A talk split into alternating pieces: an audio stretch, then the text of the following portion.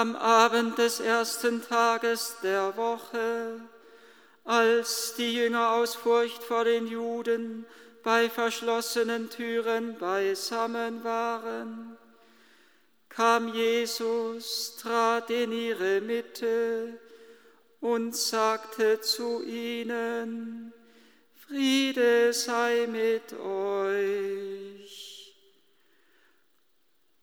Nach diesen Worten zeigte er ihnen seine Hände und seine Seite.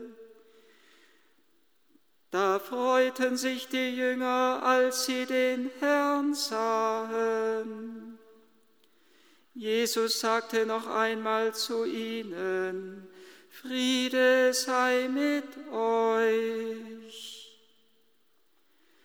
Wie mich der Vater gesandt hat, so sende ich euch. Nachdem er das gesagt hatte, hauchte er sie an und sagte zu ihnen, empfangt den Heiligen Geist. Denen ihr die Sünden erlasst, denen sind sie erlassen, denen ihr sie behaltet, sind sie behalten. Thomas, der Didymus genannt wird, einer der zwölf, war nicht bei ihnen, als Jesus kam. Die anderen Jünger sagten zu ihm, wir haben den Herrn gesehen. Er entgegnete ihnen, wenn ich nicht die Male der Nägel an seinen Händen sehe und wenn ich meinen Finger nicht in die Male der Nägel und, und meine Hand nicht in seine Seite lege, glaube ich nicht. Acht Tage darauf waren seine Jünger wieder drinnen versammelt und Thomas war dabei. Da kam Jesus bei verschlossenen Türen, trat in ihre Mitte und sagte, Friede sei mit euch. Dann sagte er zu Thomas, Streck deinen Finger hierher aus und sieh meine Hände. Streck deine Hand aus und leg sie in meine Seite und sei nicht ungläubig, sondern gläubig. Thomas antwortete und sagte zu ihm, mein Herr und mein Gott. Jesus sagte zu ihm, weil du mich gesehen hast, glaubst du. Selig sind die nicht sehen und doch glauben. Noch viele andere Zeichen hat Jesus vor den Augen seiner Jünger getan, die in diesem Buch nicht aufgeschrieben sind. Diese aber sind aufgeschrieben, damit ihr glaubt, dass Jesus der Christus ist, der Sohn Gottes, und damit ihr durch den Glauben Leben habt in seinem Namen. Meine Tochter, so hat es der Herr zur heiligen Schwester Faustina gesagt, künde der ganzen Welt von meiner unbegreiflichen Barmherzigkeit. Gott sei Dank ist die Barmherzigkeit des Herrn unbegreiflich, denn das heißt, dass wir sie nie in den Griff bekommen werden, dass wir nie größer sind als sie, sondern dass die Barmherzigkeit des Herrn uns Menschen immer überragt dass die Barmherzigkeit des Herrn immer größer ist als unsere menschliche Schuld und Schwäche. Es ist der Tag der göttlichen Barmherzigkeit, der angebrochen ist und nicht nur der Tag, sondern die Zeit der göttlichen Barmherzigkeit, die angebrochen ist mit dem Ostersonntag. Und wir sollen die Barmherzigkeit des Herrn preisen. Und der Herr hat durch die heilige Schwester Faustina die Kirche eingeladen, den Sonntag nach dem Ostersonntag, acht Tage darauf, wie wir es eben gehört haben, wie der Herr Thomas begegnet und ihm das Werk seiner Barmherzigkeit in die Hände legt, dass wir am Sonntag nach Ostern den Barmherzigkeitssonntag feiern sollen. Und der Herr hat auch das Wort gesagt, dass dieser Festtag die letzte Rettung ist für die Menschheit. Und er hat das sehr ernste Wort gesagt, dass wenn wir die Barmherzigkeit des Herrn nicht loben und preisen, wir in Ewigkeit verloren sein werden. Es muss uns nicht besonders erschüttern, weil es ist selbstverständlich. Wir können nur gerettet werden, wenn wir die Barmherzigkeit des Herrn annehmen. Wir können nur zu innerst Heil und Frieden finden, wenn wir der Barmherzigkeit des Herrn die Türen unseres Lebens und unsere Herzen öffnen. Ja, die Menschheit, so sagt es Jesus ebenso, wird keinen Frieden finden, wenn sie sich, solange sie sich nicht zur Quelle meiner Barmherzigkeit hinwendet. Es gibt keinen Frieden durch ständige Aufrüstung der verschiedenen Mächte. Die Spirale der Gewalt droht, sich immer weiter in die Höhe zu treiben. Einer treibt den anderen in die Höhe die Spirale der Gewalt droht irgendwann zu explodieren und zum Verderben der Menschheit zu werden. Das Einzige, was den Teufelskreis des Bösen durchbrechen kann, ist die Barmherzigkeit des Herrn. Das Einzige, was den Teufelskreis der Vernichtung durchbrechen kann, ist, wenn wir unsere Herzen der Quelle der göttlichen Barmherzigkeit öffnen. Der Ostertag ist der Tag der göttlichen Barmherzigkeit. Es ist offenbar geworden am Morgen dieses Tages, als Jesus zuerst, zuerst Maria Magdalena erscheint.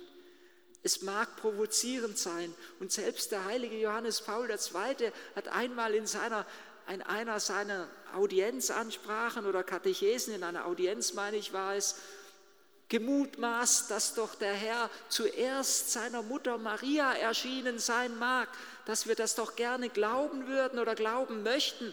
Aber in der Heiligen Schrift heißt es etwas anderes. Zu, am ersten Tag der Woche erschien der Herr zuerst Maria Magdalena. Denn Maria Magdalena ist die Vertreterin des, der bekehrten Menschheit.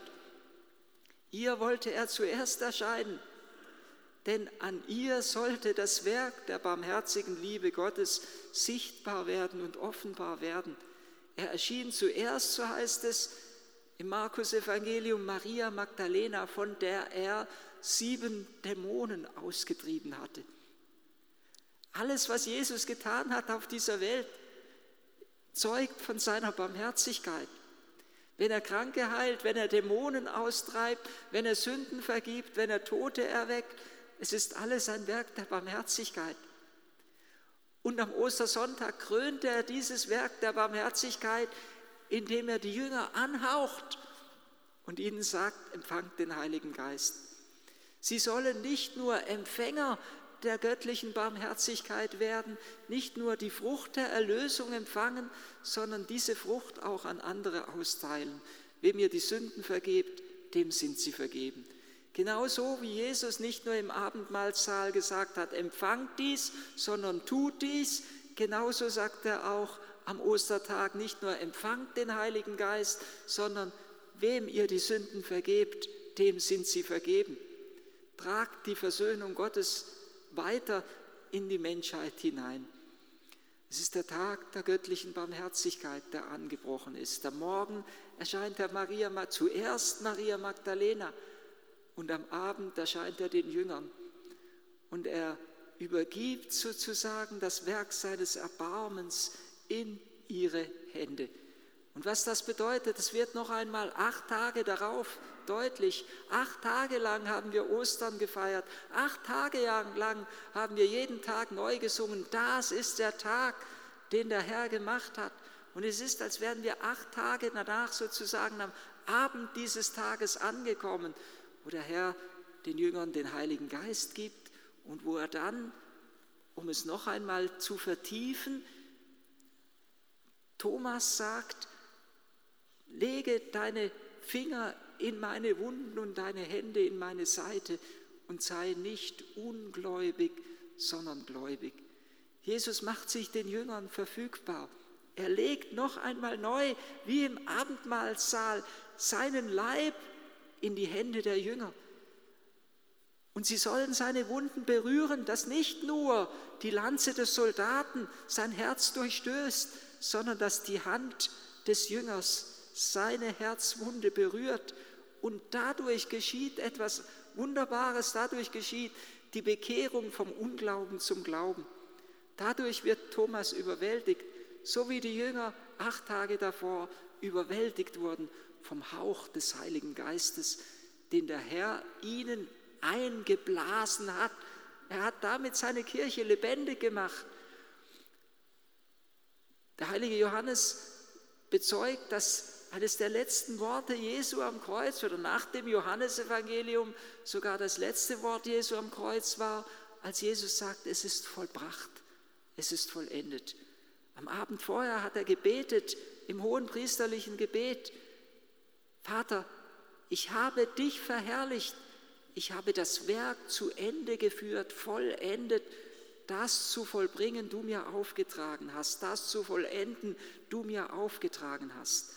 Der Vater wird dadurch verherrlicht, indem der Sohn das Werk vollendet. Und er vollendet es mit dem letzten Atemzug. Mit dem letzten Atemzug sagt er, das Werk ist vollbracht. Er neigt sein Haupt und, so schreibt es Johannes wörtlich, er übergab den Geist. Dieser letzte Atemzug Jesu am Kreuz ist zugleich der erste Atemzug der Kirche. Der letzte Atemzug ist kein Jesu am Kreuz ist kein anderer wie der Atem, mit dem er den Jüngern den Geist einhaucht am Ostertag. Gott braucht keine Zeit, nur wir Menschen brauchen immer etwas Zeit, bis die Gnade bei uns fruchten kann und bis die Gnade bei uns zur Vollendung kommen kann. Er haucht seinen Geist aus, er haucht in der Kirche ein und damit vollendet er das Werk der Barmherzigkeit. Es ist Barmherzigkeit, dass der Herr seinen Geist übergibt. Es ist Barmherzigkeit, dass der Herr die Kirche gründet und dass er ihr den Auftrag gibt, das Werk der Barmherzigkeit fortzusetzen bis zu seiner Wiederkunft in Herrlichkeit. Mit dem Ostertag ist die große Zeit der göttlichen Barmherzigkeit angebrochen. Wir sollen aus der Kraft des göttlichen Erbarmens leben. Und deshalb mahnt uns der Herr immer wieder neu, dass wir eigentlich drei Dinge tun, wozu uns die Kirche an diesem Barmherzigkeitssonntag einlädt. Dass wir seine Barmherzigkeit loben und preisen, dass wir immer neu empfänglich werden für seine Barmherzigkeit und dass wir so in der Erfahrung seiner Barmherzigkeit selber zu einer Offenbarung der göttlichen Barmherzigkeit werden in dieser Welt. Jesus sagt nicht nur, Vater, ich habe dich verherrlicht, sondern er sagt auch, in ihnen, in meinen Jüngern, in ihnen bin ich verherrlicht. Genauso wie Jesus im Werk seiner Liebe, im Werk des Kreuzes, im Werk seiner Hingabe, in seinem geöffneten Herzen die Liebe des Vaters zu uns sichtbar wird, genauso sollen wir in dieser Welt die Liebe des Herrn, die Barmherzigkeit des Herrn sichtbar machen in dieser Welt. Die Menschheit wird keinen Frieden finden, solange sie nicht sich hinwendet zur Quelle meiner Barmherzigkeit. Und der Herr schenkt durch die heilige Schwester Faustina uns das Bild von seiner barmherzigen Liebe mit der Unterschrift, Jesus, ich vertraue auf dich. Und genau in dieses Vertrauen hinein hat Jesus seine Jünger gemahnt und uns gemahnt, als er zu Thomas sagt, selig, die nicht sehen und doch glauben. Und dieses Wort, das griechische Wort für Glauben, können wir auch mit Vertrauen übersetzen. Selig, die nicht sehen und doch mir vertrauen. Das Vertrauen ist die notwendige ist das notwendige Element, was wir Menschen Jesus entgegenbringen müssen. Ohne unser Vertrauen, ohne unser geöffnetes Herz kann Jesus uns seine Barmherzigkeit nicht schenken. In dem Moment, wo Thomas die Wunden des Herrn berührt, sei es nun wirklich leiblich oder seelisch geistlich, in dem Moment, wo er sich überwältigen lässt und sagt, mein Herr und mein Gott, in dem Moment preist er den Herrn für seine Herrlichkeit und in dem Moment wird er selbst umgewandelt nach dem Bild des Herrn.